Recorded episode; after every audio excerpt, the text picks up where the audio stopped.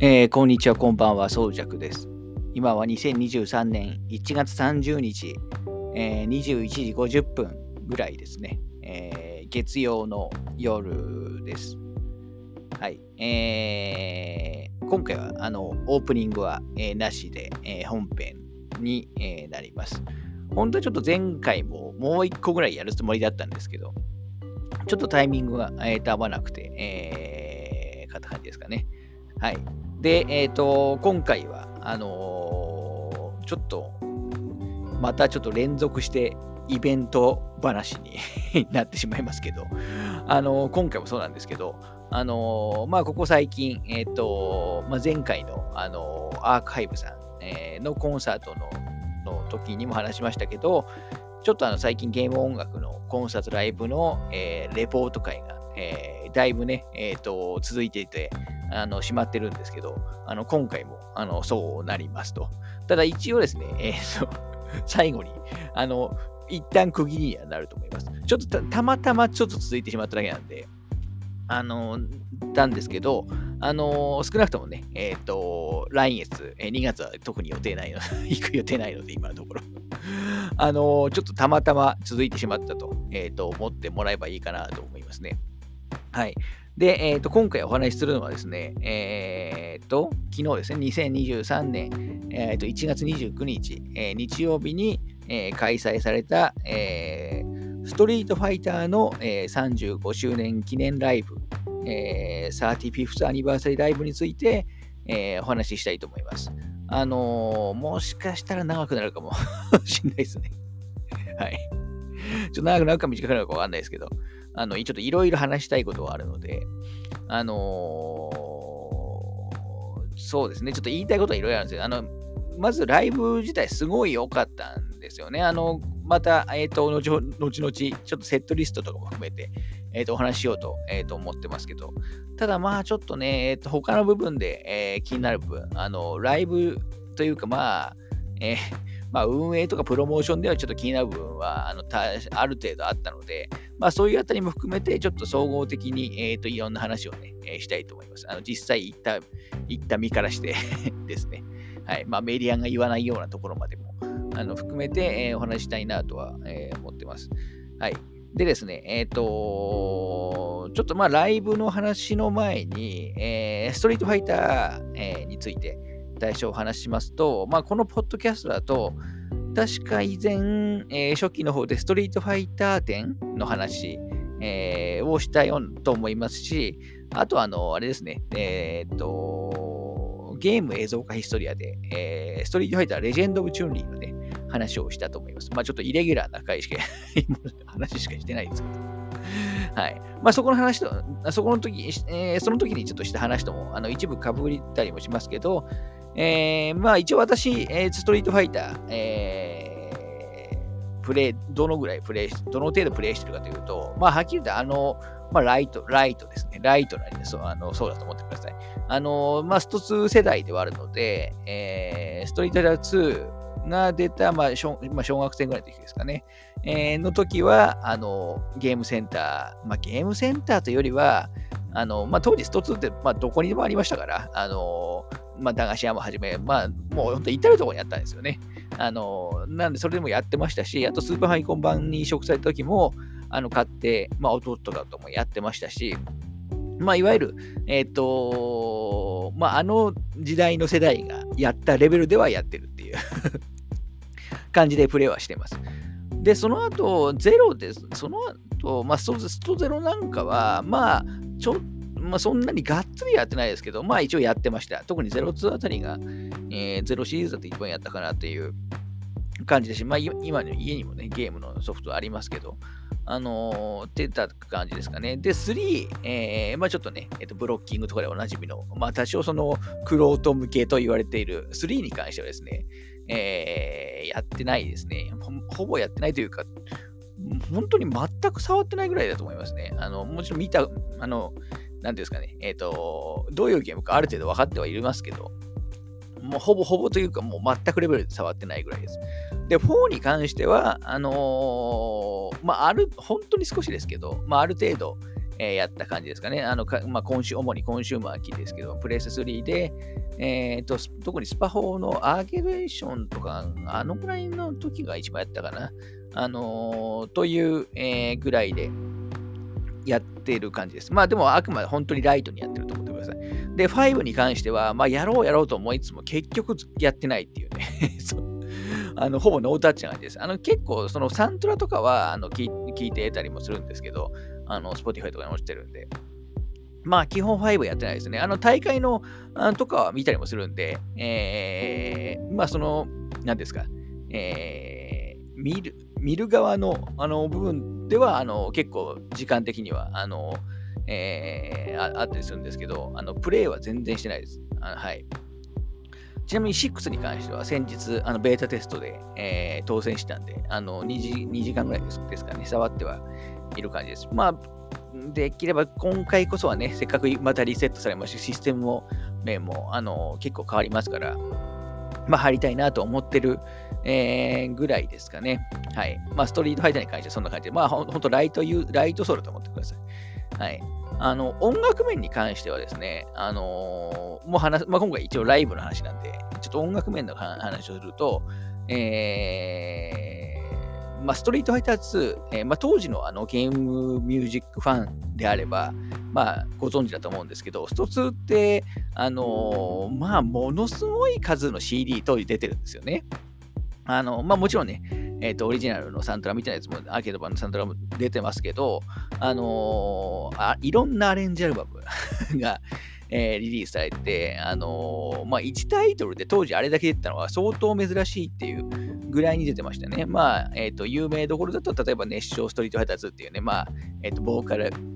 アレンジアルバムだったり、あと僕が好きなのは、え、ー、と、ストリートファイター2のイメージアルバムっていう、まあ、結構正統派なアレンジが収録されてる、あのー、アルバムだったりしますし、あと、それこそ最、結構最近ではなんかチップチューン系のアレンジアルバムとかも出たりしましてましたし、あと20周年ぐらいでいいかな、ストリートファイタートリビュートアルバムっていうのが出ていて、これも2の曲の、あの、が、をいろんな著名なコンポーザーがね、え、ー、と、アレンジするみたいな、あの、アルバムで、まあ、2のアルバムは結構、まあ、いろんなアレンジアルバム、あの、買っていて、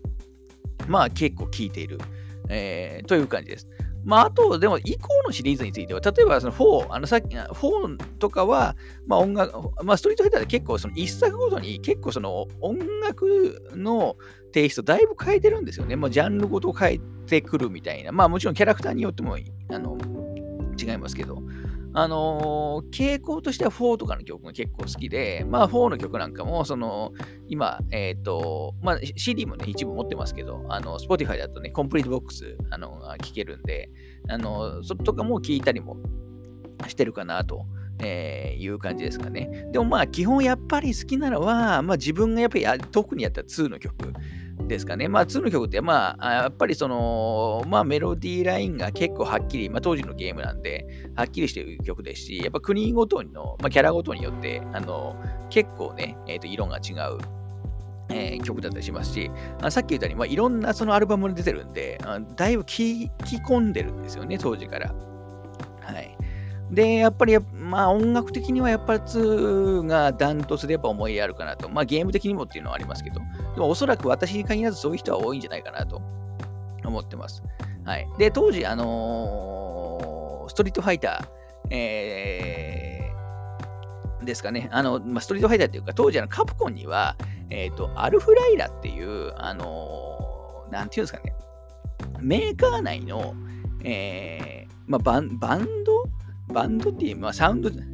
ユニットみたいなやつが、えー、あったんですよね。当時のゲームミュージックファンだったらご存知だと思いますけど、まあ、例えば台東さんだったらズンタだとか、セガだったら SST バンドっていう、まあ、社内の人たちが組んでる、えー、社内のサウンドスタッフが組んでるバンド、あのー、っていうのが、あのー、当時はまあ、いわゆるゲームミュージックのバンドブーム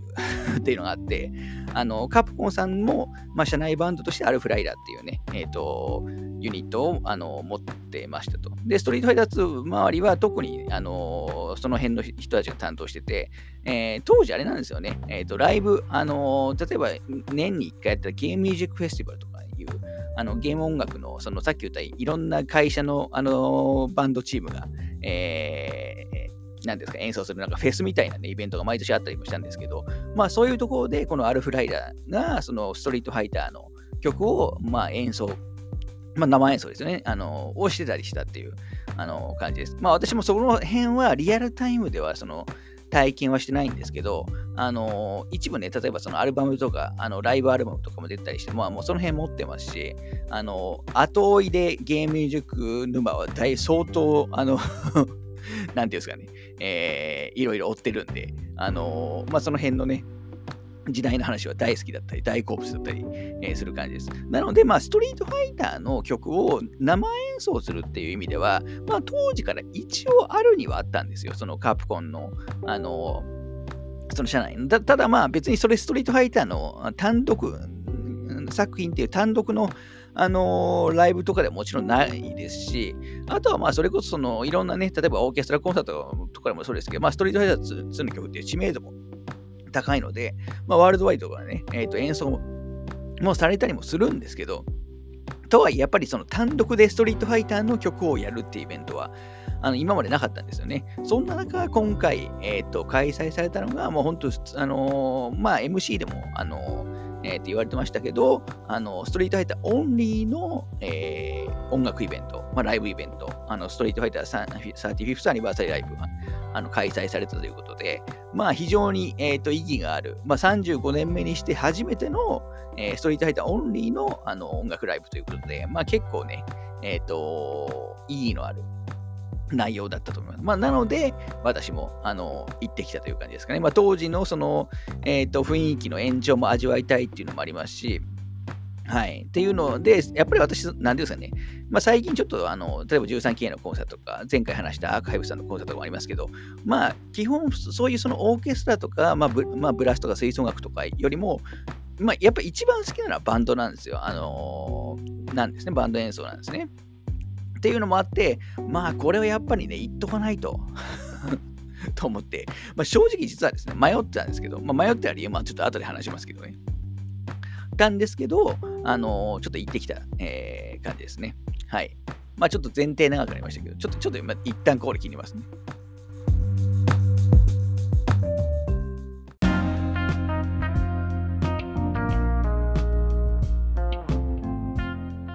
はい、えー、ではちょっとね、えっ、と、話し続けていきたいんですけど、ちょっと最初に話そうと思ってて、えー、思って大事なことちょっと話し忘れたんで先に言っておくと、えー、今回のライブですね、えっ、と、アーカイブ、えー、配信が、えー、されています。で、えー、何日までだったかな？えっ、と、2月の、えっ、と、まあもちろん今年のですけど、2023年の、えっ、と、2月の、えー、12日、えー、2月の12日、2月の12日日曜日の、えー、夜9時まで、えっ、と、アーカイブが配信されています。ちなみにこのアーカイブに関しては、あのーオンライン視聴券、まあ、3500円、えー、で見ることができる感じですね。まあ、このあたりはちょっとですね、えっ、と、え、ライブのホームページの URL とかを、あの、ポッドキャストの説明とかには貼っておきますので、まあ、そのあたりをね、参照してもらえばいいかなと思うんですけど、あの、まあ、ちょっと内容気になった方は、まあ、見てもらえばいいかなと思います。あの、で、これ一応行った人も、あの、アーカイブ視聴、あの、えー、っていうのでできるようになっていて、行った人だとまあ2000円で、えー、アーカイブが視聴できるっていう感じですね。まあ私もさすがにちょっと見てないんで、この映像に関して何と何とか言うことはできないんですけど、あの一応ライブ自体は良かったんで、えー、どっかであのこの期間内に、えー、まあ土日とかでちょっと見ようかなとは思ってるぐらいにはまあ良かったっていうあの感じですかね。はい。じゃあちょっと先ほどの話続きいきますけど、あのーまあ、ちょっとライブの開催概要周りのことをまず先に話すと、えー、今回まず会場はですね、えーと、LINE キューブ渋谷ででして、まあ、要するに、まあ、旧渋谷公会と、まあ、旧っていうか今も、まあ、別名として渋谷公会とって名前残ってると思いますけど、あのー、まあ、私はその LINE キューブになる前に関しては、まあ、何度かあの行ったことあるんですけど、あのー、多分 LINE キューブになってからは、多分3年ぐらいですかね、なったの。あのからはあの初めてでしたね。なんで、まあ、もちろん、あの、改装されてるんで、あの、すごい綺麗になってた、えー、感じです。あのなんですけど、まあ、なんか、LINE CUBE、僕、なんか、えっ、ー、と、いまいち、その、なんか会場はですね、暗い、なんかすごい暗いんですよね。前渋谷公会自動時代から思ったんですけど、あの暗いっていうのは、なんていうんですかね、空気がよどんでいる感じの する、なんか雰囲気を僕が毎回なんか行くたびに感じるんで、なんかちょちょっとあんまり実は好き好きな会場ではないという感じありますかね。あの、椅子に関しては、あの、あんまり広くはないです。一応その肘掛けはあるんですけど、で、まあ区切りはね、ちゃんとあるんですけど、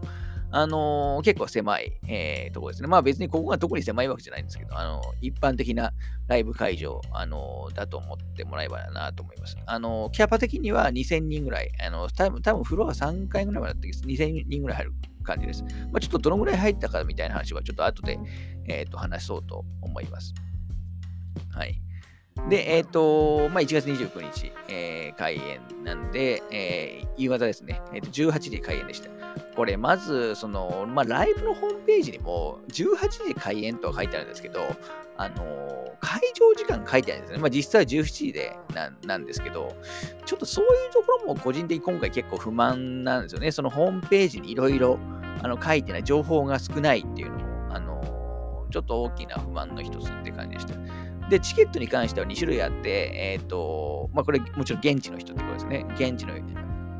あの、ファイターシートってやつと、あの、指定席の2種類が販売されてました。あの、ファイターシートが1万1000円で、指定席が9500円。まあ、1500円の誤差ですね。で、両方とも限定グッズ、えー、ということで、あのクリアファイル、えー、とが、えー、2枚、えー、もらえる感じでした。まあ、もちろん私ももらってきましたけど、で、このクリアファイルに関しては、もう全部、あの今回ですね、ライブ用のオリジナルイラストが結構あって、あの、ちゃんともちろん、あの、公式の、あのイラストなんですけど、まあ、かなり力が入ってます。あの、えー、イラストとかが。なので、まあ、このグッズは非常に嬉しいところですよね。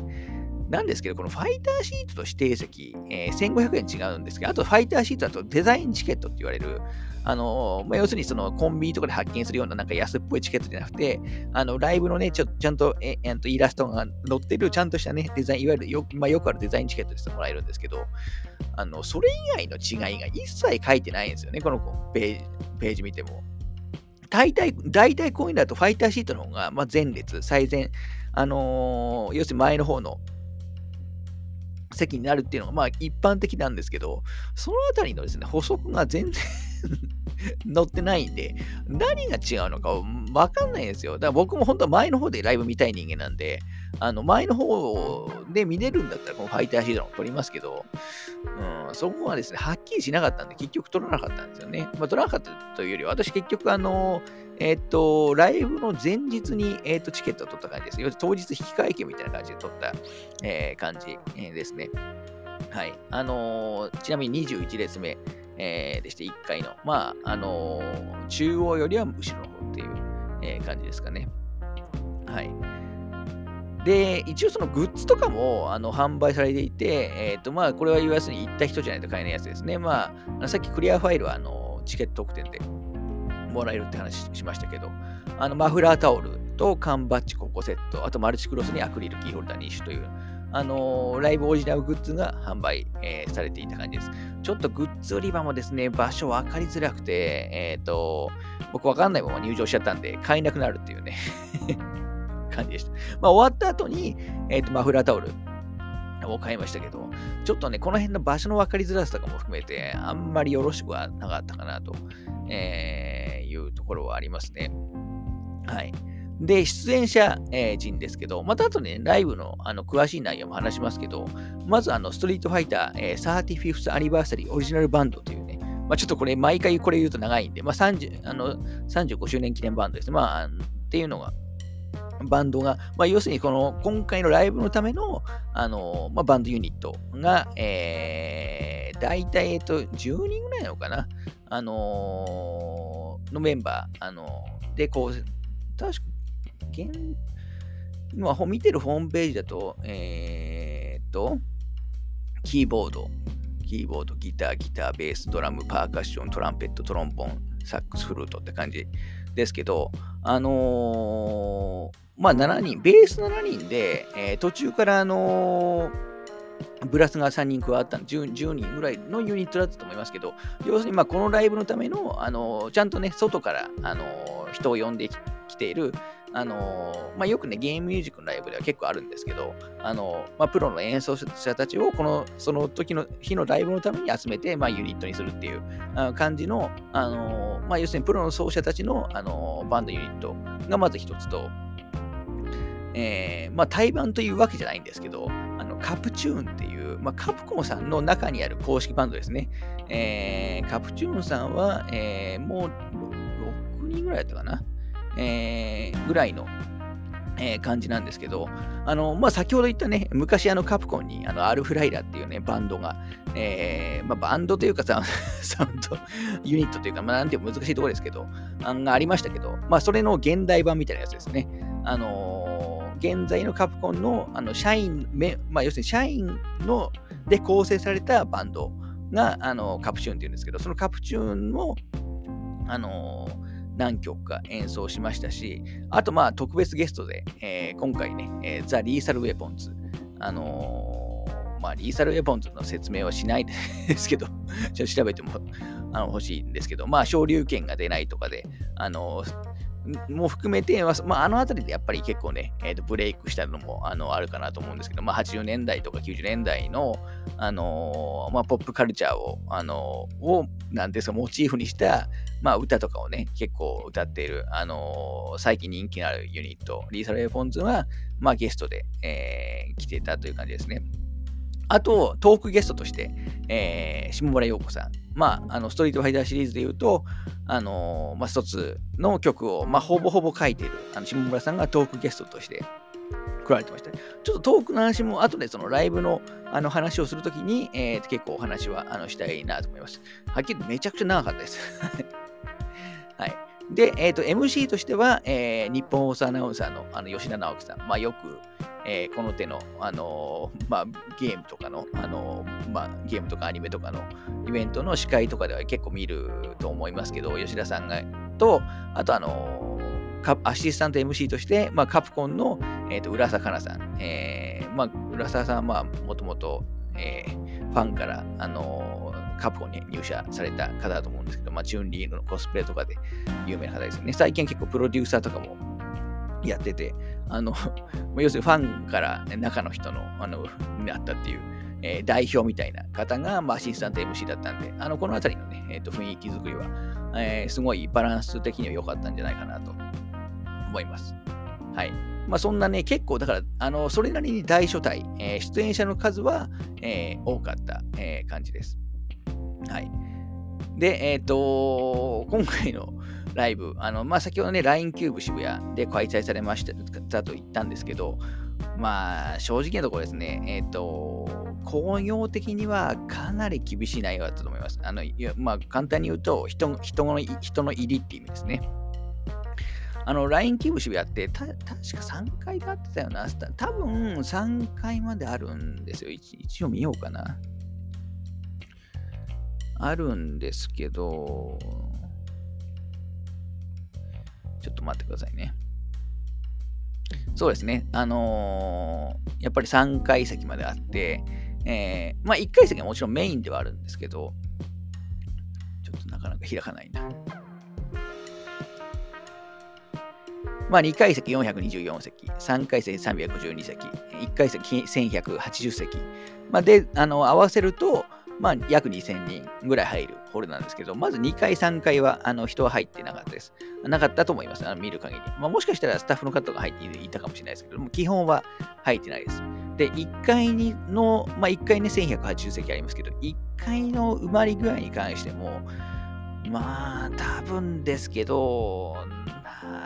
な、6、7割かなっていう、えー、ぐらいだと思いますね。あのー、はい。で、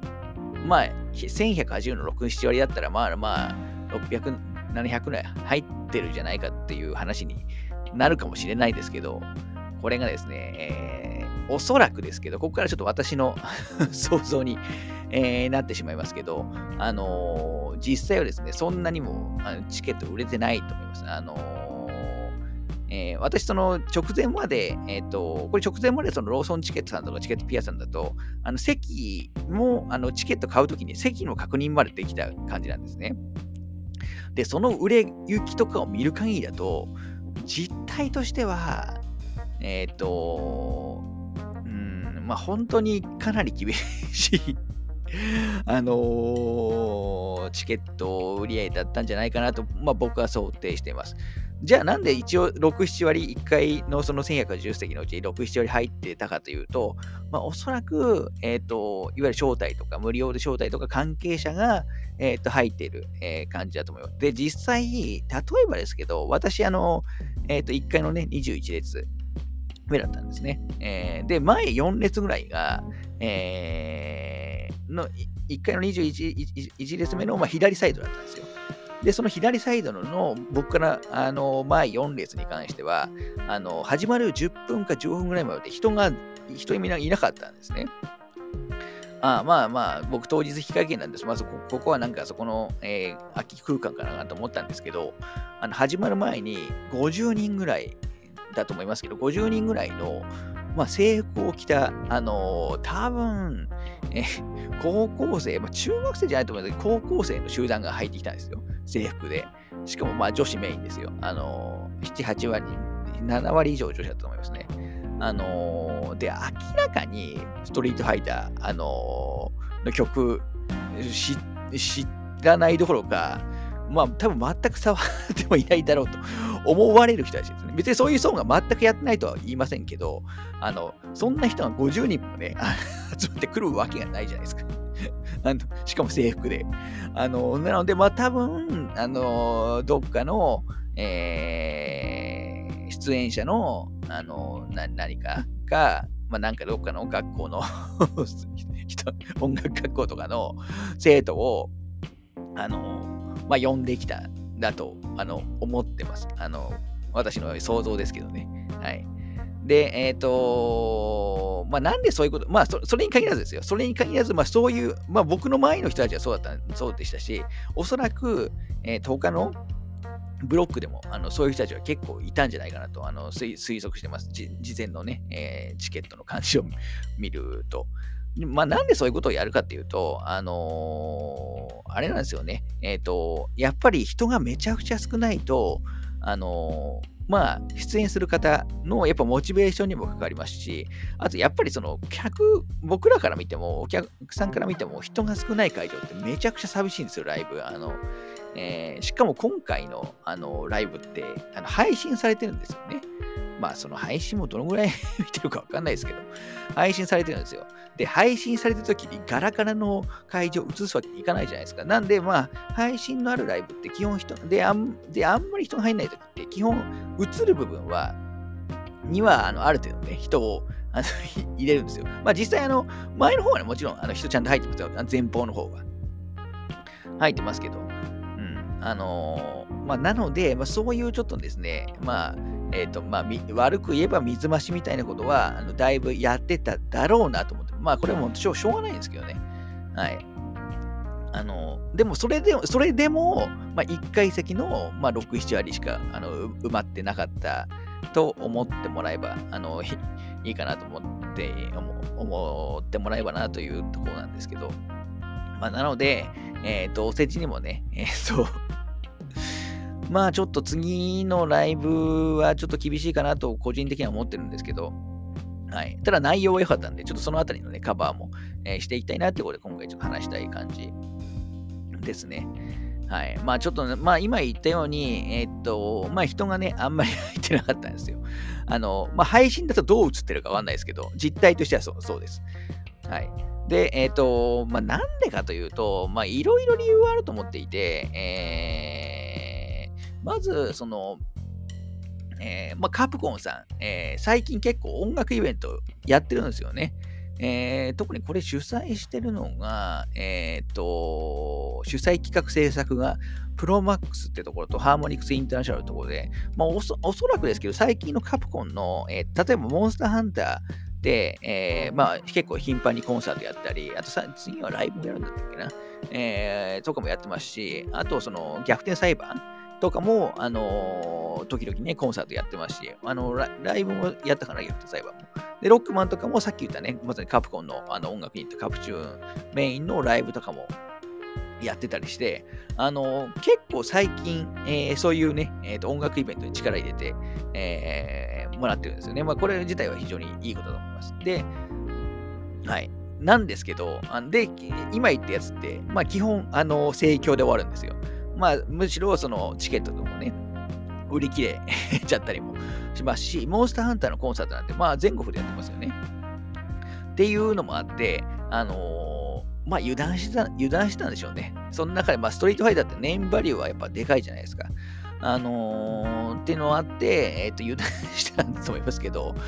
あのー、やっぱりその、今言ったタイトルとはだいぶその違うんですよね、その位置づけが。例えば、モンスターハンターだったら、あのまだ言ってもに、に、あの、1作目から数えて20年ぐらい、えー、ですし、まあ、シティーズ間共通の曲も結構それなりにあると思いますし、あのー、まあ、何より母数がね、国内のプレイヤーの母数がモンハンもめっちゃでかいですから、あのー、問題ないんですけど、あと逆転裁判のコンサートとかも、まあ、基本、あの、まあ、僕何度か言ってますけど、あの、基本チケットを売り切れるんですね。でも、で、逆転裁判もそ、あの、まあ、さっき言ったストリートファイターほど歴史が長くないし、あの、ファンの方はおそらく1作目から全部やってるはずなんですよ、逆転裁判とかは。あの、飛ばさずにね。えー、まあ、6番もね、それに近い感じですかね。はい。なんですけど、ストリートファイターってや、やっぱりそのタイトルの特質がだいぶ、えー、違うと思っていて、えー、まあ、格闘ゲームじゃないですか。で、しかも35年の歴史があるわけですよ。あの、えー、昔やってた人もいれば、あの最近のしかやらない人もいる。っていうのもありますし、あの例えばストリートファイター 4, 4あたりから入ったとして、3とか2に戻る人がどのぐらいいるかといったら、もう本当ごく一部だもちろんいないとは言いませんけど、ごく一部だと思います。なので、あのシリーズ通して、えー、とやってる人って、あのそんなにいない。で、しかも音楽が好きな人って、そんなにいないはずと思うんですよ。うん。あのー、ですね なので、ちょっと行く踏ん切りがね、やっぱつかない。てか、僕自身がそうでしたから。あのー、2の曲がね、メインっていうのを、メインだとかで打ち出してくれれば、もう迷いなく、えー、買ってましたし、まあ、ってたんですけど、あのー、ね、そういうのがちょっとね、事前にあんまり分かんなかったんですよね、雰囲気が。あのー、で、途中、あの、一回セットリストが、あのー、まあ、半分ぐらいかな、えー、公開されてるんですよ。公式ホームページとかに。はい。で、それだと、まあ、あの結構ね、もうシリーズバラバラにやるやるって感じ。まあ、むしろ5とかあたりがメインになりそうだな、雰囲気っていう雰囲気がね、え伝わってくるようなセットリスト。あっていう感じでした。なんですけど、まあ、シリーズ全般をやるっていう感じの内容だったんですね。なので、まあちょっとね、このあたりがなかなか、うん、ちょっと事前の、えー、情報公開としては、僕はもう全曲出しちゃってもよかったんじゃないかなと,、えー、と思ってるんですよね。もちろんアンコールと除いてですけど。はい。あのー、やっぱりなかなかね、ストリートファイター全部、特に楽曲面で、あの、ちょっとね、途中でも、あの序盤の方でも言いましたけど、ストリートファイターって作品によってその音楽の、えー、ジャンル自体もね、結構違いますから、あのー、これは好きだけど、これはみたいなのも結構あると思うんですよ。なので、そういうのもあって、えー、まあ、ちょっとね、集客うまくいかなかったんじゃないかなとは思ってます。あとはちょっと単純にプロモーションが、えっ、ー、と、仕方があんまり良くなかったですね。まあ、ストリートヘッドなんていろんなコミュニティがいっぱいあるんだから、あの、あのいろんな方法があったと思うんですよ。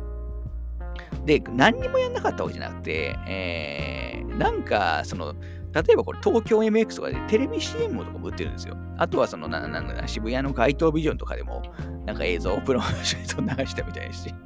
ただ、そこで流したとして、えっ、ー、と、行くかっていう話ですよね。あのー、うん。なんかもうちょっとね、うまいプロモーションの仕方あったんじゃないかなっていうのは本当に、えっ、ー、と、思ってはいます。あのー、で、それこそね、今言ったようにテレビの CM とかを流してるわけですから、それなりに、えーと、お金かかってるわけですよ。まあ、それでも、しかもそんなにね、えーと、入りも、あのー、良くなかったわけですから、まあ、単体として、イベント単体としてみれば、まあ、赤なんじゃないかなっていう気はしてますね。配信も正直そんなに、えっ、ー、と、めちゃくちゃ売れてるととても思えないので。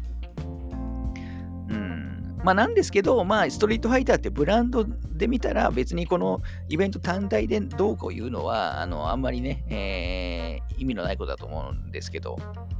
はい。まあそんなあの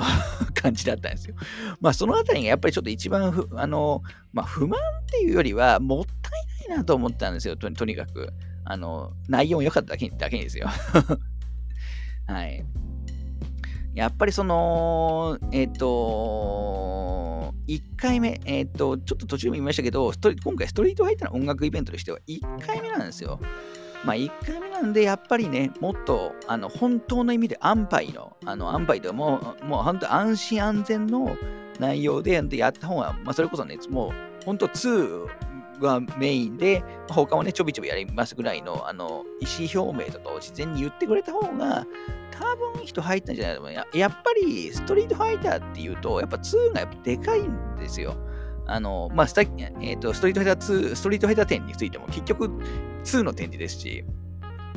あの、さっき言ったようにアルバムとかも、あの最近出てるアレンジアルバムとかも基本2ベースのものばっかりなんで、やっぱりね、2の曲を、まあ、メインにやる、まあ、実際はですね、2の曲メインだったんです。ただそれが結局事前にわかん、事前のセットリストの公開の仕方だと、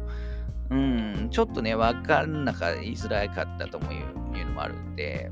うん、少なくとも私は事前に全部の曲出てたら、もう迷いなく早めにチケットを取ってたと、えー、と思ったりもするんで、まあちょっとね、もったいないっていうのと、まあちょっとプ,、うん、ちょっとプロモーションする場所がね あんまりあのよろしくなかったんじゃないかなと、えー、思ったりもしましたね。はい。ちょっとこの、ここの話、思った以上に長くしちゃいましたけど。ここ、ここで切って、あの、これから、ここからライブのね、中身の話をしていこうと思います。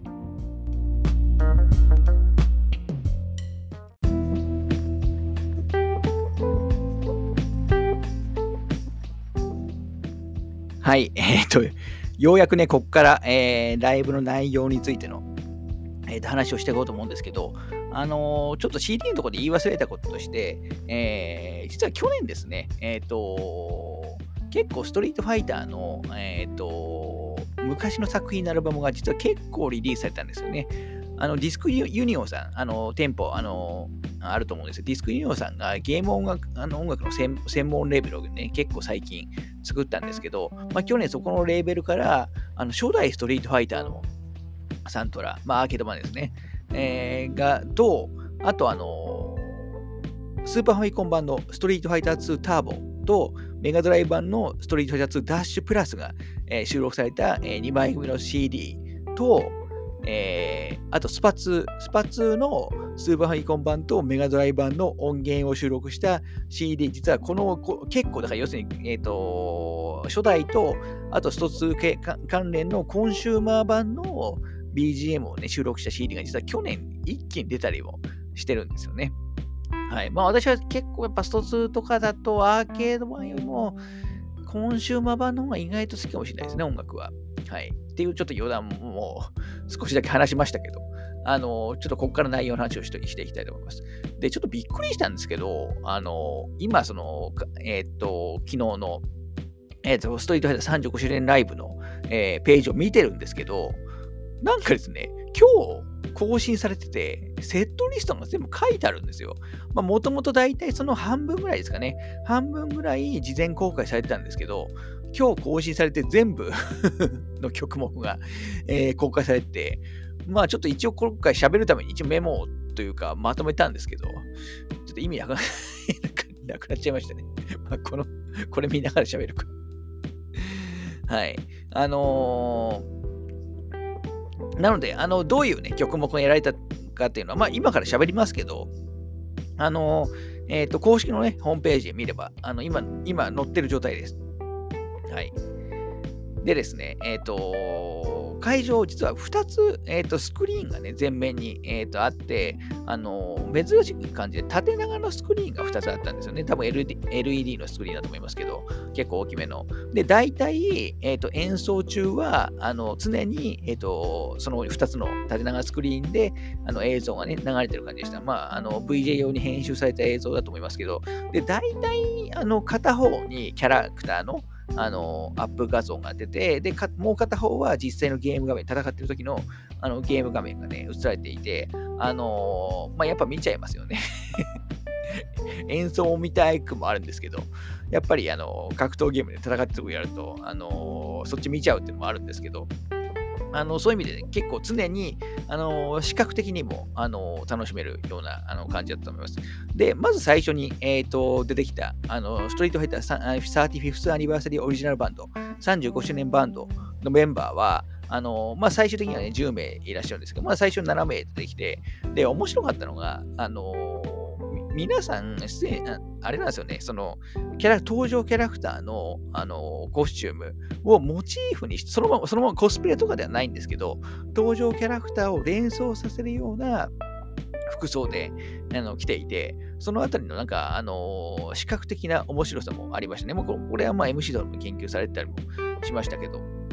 はい、なんかそういう意味でも、なんか愛を感じる、えー、内容だったと思います。で、まず、えっ、ー、と、最初ですね。えっ、ー、と、最初やっぱり2からということで、えー、あれですね、まあ、ストリートファイター2のオープニング、あの、よく知らない男2人が、あの、喧嘩してるような オープニングあると思いますけど、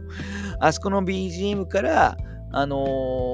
ー、で、スタートして、えっ、ー、と、その後、竜と剣の、あのー、ステージが、あの、メイドで、まあ、スト2の中でも人曲ですね。えー、で、まず幕を開けたかと思います。開けたような感じです。はい。で、まあ、基本的にはですね、どの曲も、あのー、全部今回のライブのための、あのー、アレンジになっていて、えー、まあ、ぶっちゃけかなりかっこいいです。あの、龍剣とかだと、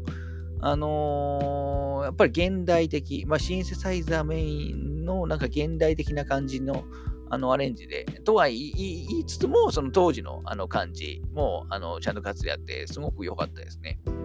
はい。で、2のああとは、まあ、これちょっとここからは、あの、早、パッパッパッと話しますけど、その後はまあ結構新作、えー、の方から、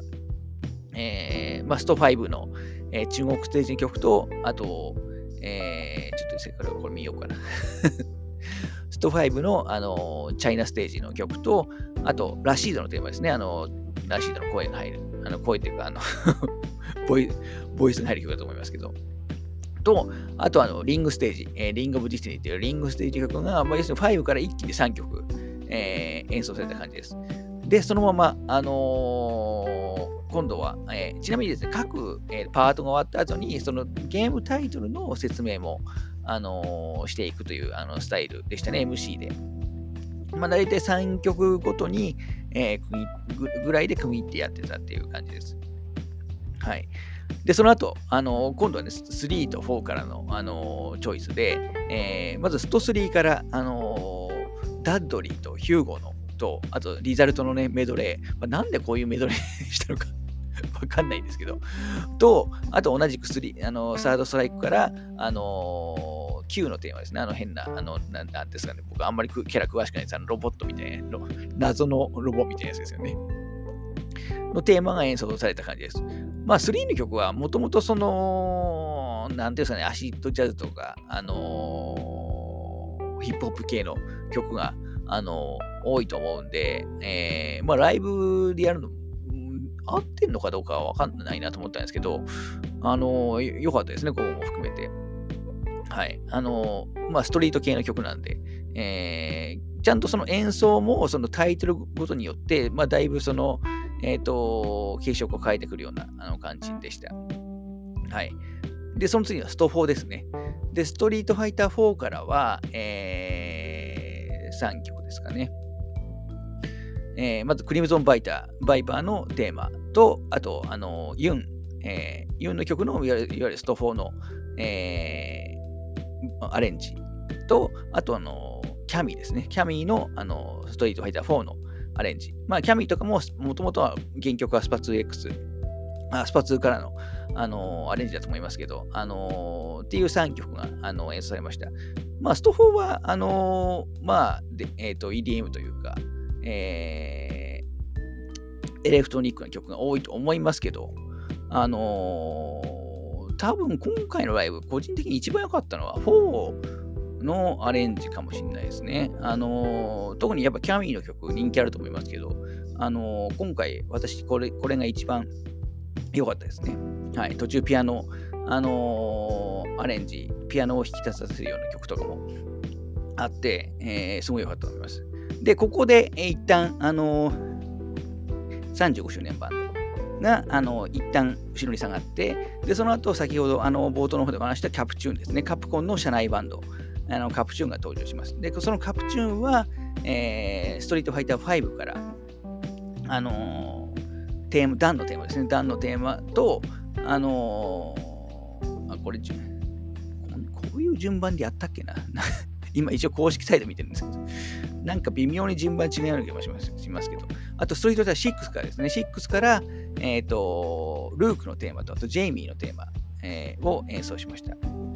まあ、要するにカプチューンはやっぱ最近できたユニットなんで、あのまあ、最近の、ね、楽曲、まあ、特にまだリリースしてない、えー、スト6の曲、まあ、この確かスト6の曲は、えー、と一部 YouTube とかでもね、えー、と公式で上がってると思いますけど、あのー、がメインという感じで、あのこの辺の、ね、ギャップも良かったですね。はい、でカプチューンは基本的には、あのーえー、この3曲、あ、その3曲とこの後話す1曲のみという出番でしたけど、はい、結構やっぱトークも、あのー、結構この辺り、カプチューンさんのトークも結構あったんですけど、カプコンの今サウンド室、あの今100人以上いるみたいですね。うん、なんで、まあ、カプチューンのメンバーは一応ね、毎回メンバーが変わるという話もされてましたけど、多分今、大手のメーカーでも、サウンドが100人以上いるような会社って、多分今ないと思うんで、やっぱカプコンはやっぱすげえなと思いましたね。今やっぱ外注とかも多いですし、あのー、やっぱそこで、えー、すごいなと思ってしまいました、はい。で、その後、あのー、ゲストのね、ザ・リーサル・ウェポンズが出てきて、まあちょっとね、茶番劇じゃないですけど あの、があありつつの、えー、昇竜拳が出ないフューチャリングカプチューンバージョンということで、えー、演奏されました。で、あのこの昇竜拳が出ないに関しては、あのー、まあ、これをね、えーと、各サブスクサイトとかも聞けますけど、あのノーマルバージョンと、あと、あのまさに今回演奏されたあのカプチューンさんをフューチャリングしたバージョンというのは2種類実はあるんですよね。まあ、なので、どちらかしか知らない方は、あの両方来て聞いてもらうと、あのー、面白いんじゃないかなと思います。結構ですね、今回は、あのまあ、僕は何回も聞いてるんで 全然問題なかったんですけど、あのー、結構昇竜拳が出ないって、あの歌詞がね、面白いと思うんですけど、歌詞正直あんまり聞き取れなかったですね。はい。まあでも、あのよよかったのよかったです。はい。まあ、リーサルエフォートなんかもう一曲ぐらいやってくるのかなと思ったんですけど、結局ね、この一曲だけっていう感じでした。はい。で、その流れですね。まあ、まさにその昇竜拳が出ないの歌詞の中に入ってる、えー、何でしたっけ、サンキュー、ようこし村でしたっけ、えー、っていう歌詞にある通り、えー、その流れで、えー、下根陽子さんのあのスペシャルトークがあのここで挟まります。で、まあ、島村さんのトークなんですけど、あの、めっちゃ長かったですね。普通、ライブ中のその MC とかトークって、まあ、どんなに長くても、まあ、5分とか、まあ、長くても10分かなと思うんですけど、僕の体感だと、20から30分ぐらい、がっつりやったあの印象です。まあ、やっぱりビッグネームですし、まあ、もちろん話聞きたいんで、あのー、非常に嬉しいには嬉しいんですけど、これ大丈夫かなと思って、結構、ね、外人のお客さんとかもいたんで これ、これ話内容わかんのかなと思ってたりもした、あのー、したのも事実ではありますね。なんですけど、まあ、個人的にはすごくやっぱここ面白くて、えっ、ー、と、まあ、下村さんはね、もう、えっ、ー、と、まあもうゲーム音楽界では、もうある意味、もう一番ぐらいの僕は巨匠だと思ってますけど、あのー、の当時のね、やっぱカプコン自体の話って、まあ、最近のやっぱスクエニ以降の話は結構、あのー、なんですか、あの、喋る機会あると思うんですけど、あの、カプコン時代の話ってあんまり聞けないんですよね。なんですけど、この時は結構がっつり、要するに当時の、例えば思い出話とか、えー、先ほど言ったね、それこそカプコンのサウンドユニットのアルフライダーの話だとか、あの、当時のね、ゲームミュージックフェスティバルの話だとか、あの、もうとにかく当時話を、あの、だいこんなにしてくれんのかと。まあ、人に最近入ってきたらもうポカンでしょうけど、あの、いにしえのゲームミュージックファンとしては、もうめちゃくちゃ面白い話ですよ。あの、面白いし、他では聞けないような話を、あの、してくれたので、まあ、長かったですけど、僕個人的にはもう最最高でしたね。はい。あのーすごいここ長いんで、ただちょっと一応まだね、アーカイブがあるんで、えー、まだあんまりここの内容 がっつり話はしませんけど、えー、いにしえのゲームミュージックとしては非常に、えっ、ー、と、面白い内容でした。あの、そこで話されてましたけど、スト2の曲は、あの、あれですね、なんか3曲ぐらいは、えっ、ー、と、共同で書かれてるみたいですね。はい。まあ、基本ほぼ、まあ、メインコンポーザーなのは間違いないですけど、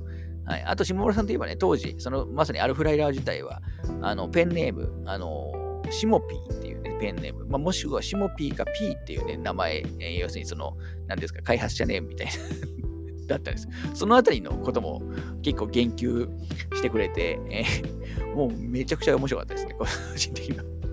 もう人によってはさっぱりだと思いますけど。はい。っていうトークがですね、まあ結構がっつりありました。はい。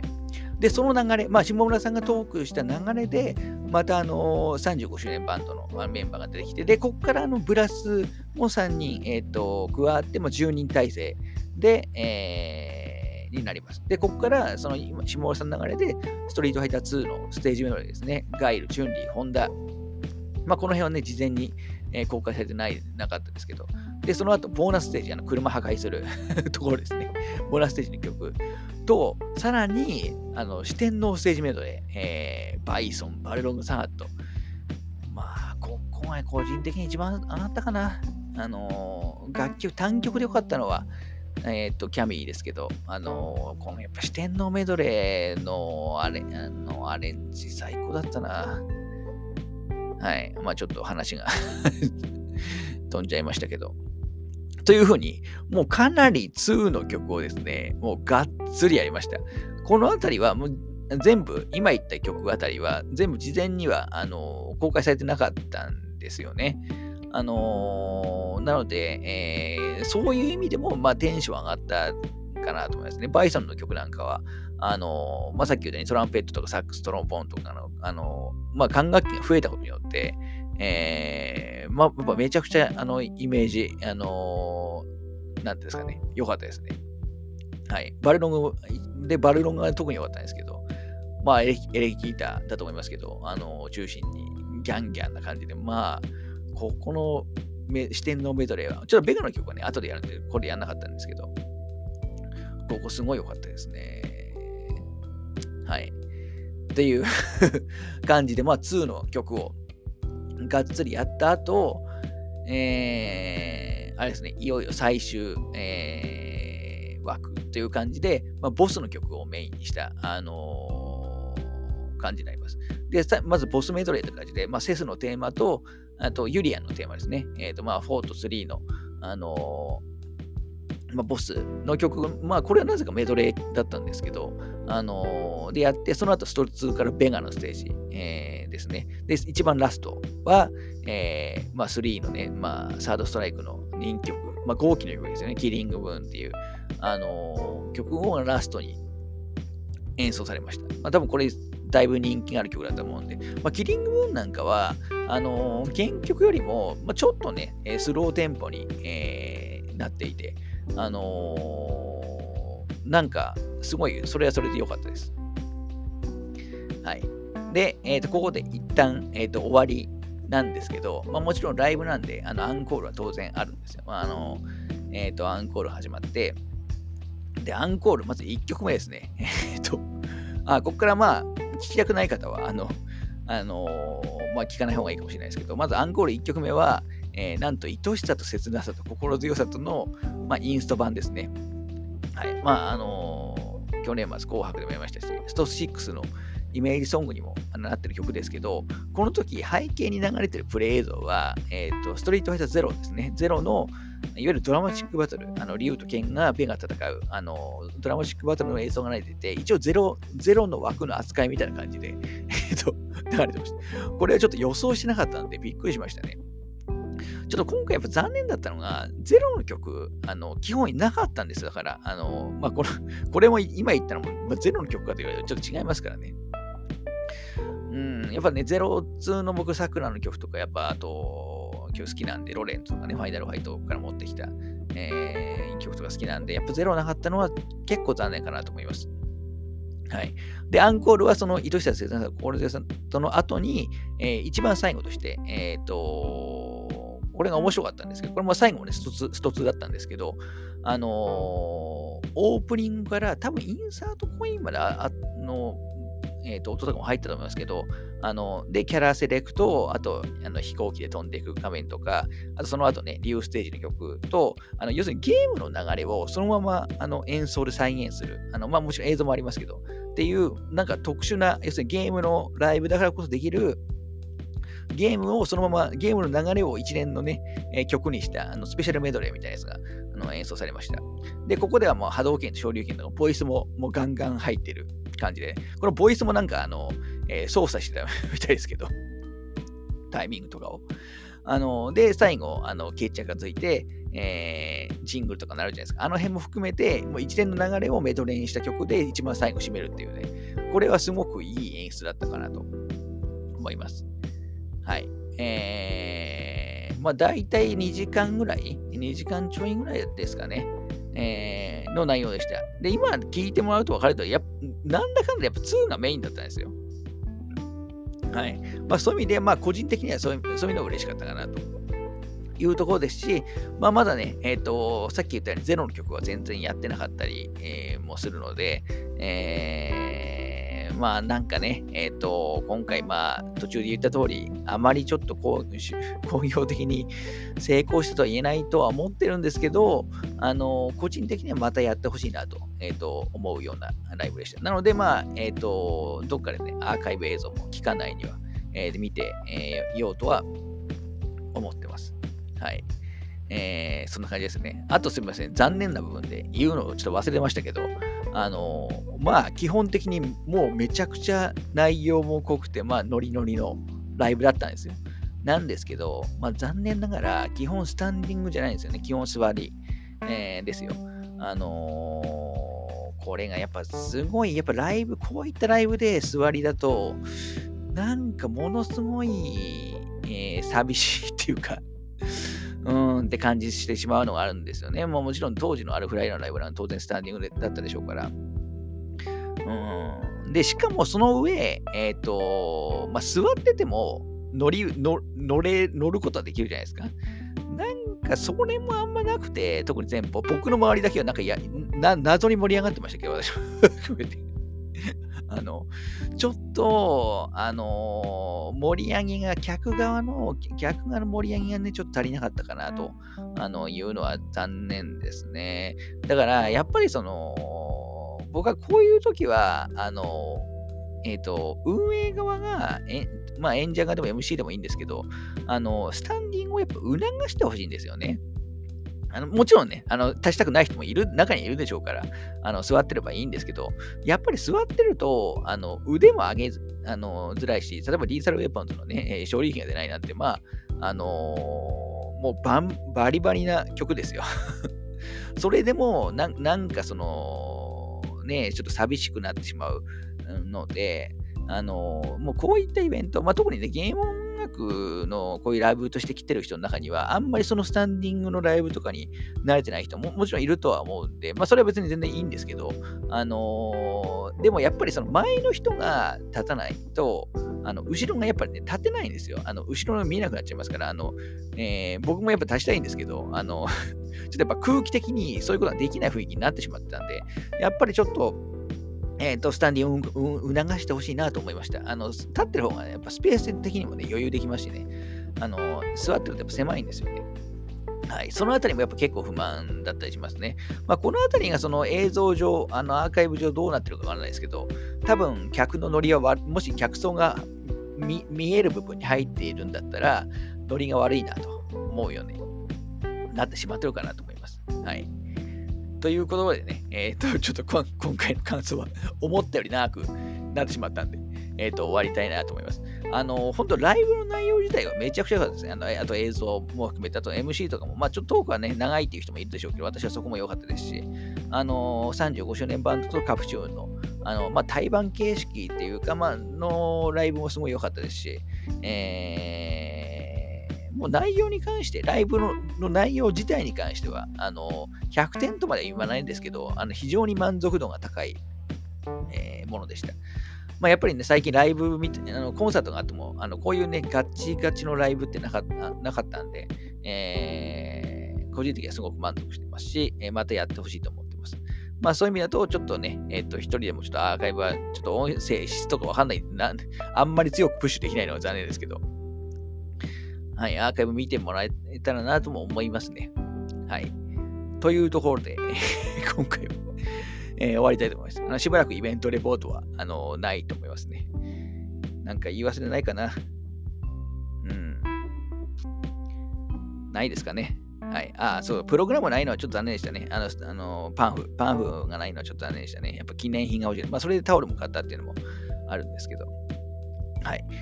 これ、どっかレポート出してくれてんのかな？ちょっとまだ確認できてないですけど。はい。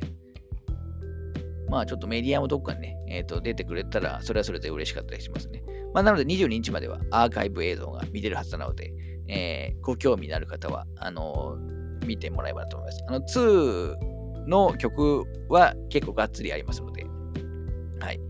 というところで今回は 終わりたいと思います。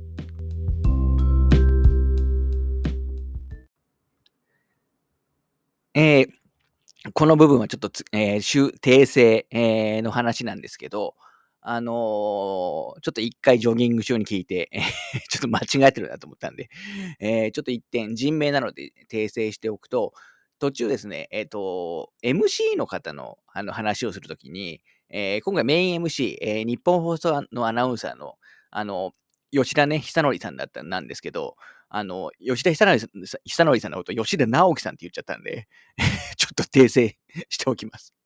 はい。吉田直樹さんだと FF14 とかの人になっちゃいますから、あの漢字がですね、まあ、直樹なんですよ。だからまあ私もよく間違えてしまうんですけど、ちょっとさっき自分で聞き直してて、おかしいなと思って、ってあの気づいた感じですね。で、ちょっと MC の話してなかったんですけど、あのー、まあ、吉田さんは結構その、まあ、2世代で、えー、まあ、そのあたりのね、やっぱり、あの、直撃世代なんで、あの、僕らと結構視点が近い感じで、あの、途中のね、コメントも良かったと思いますね。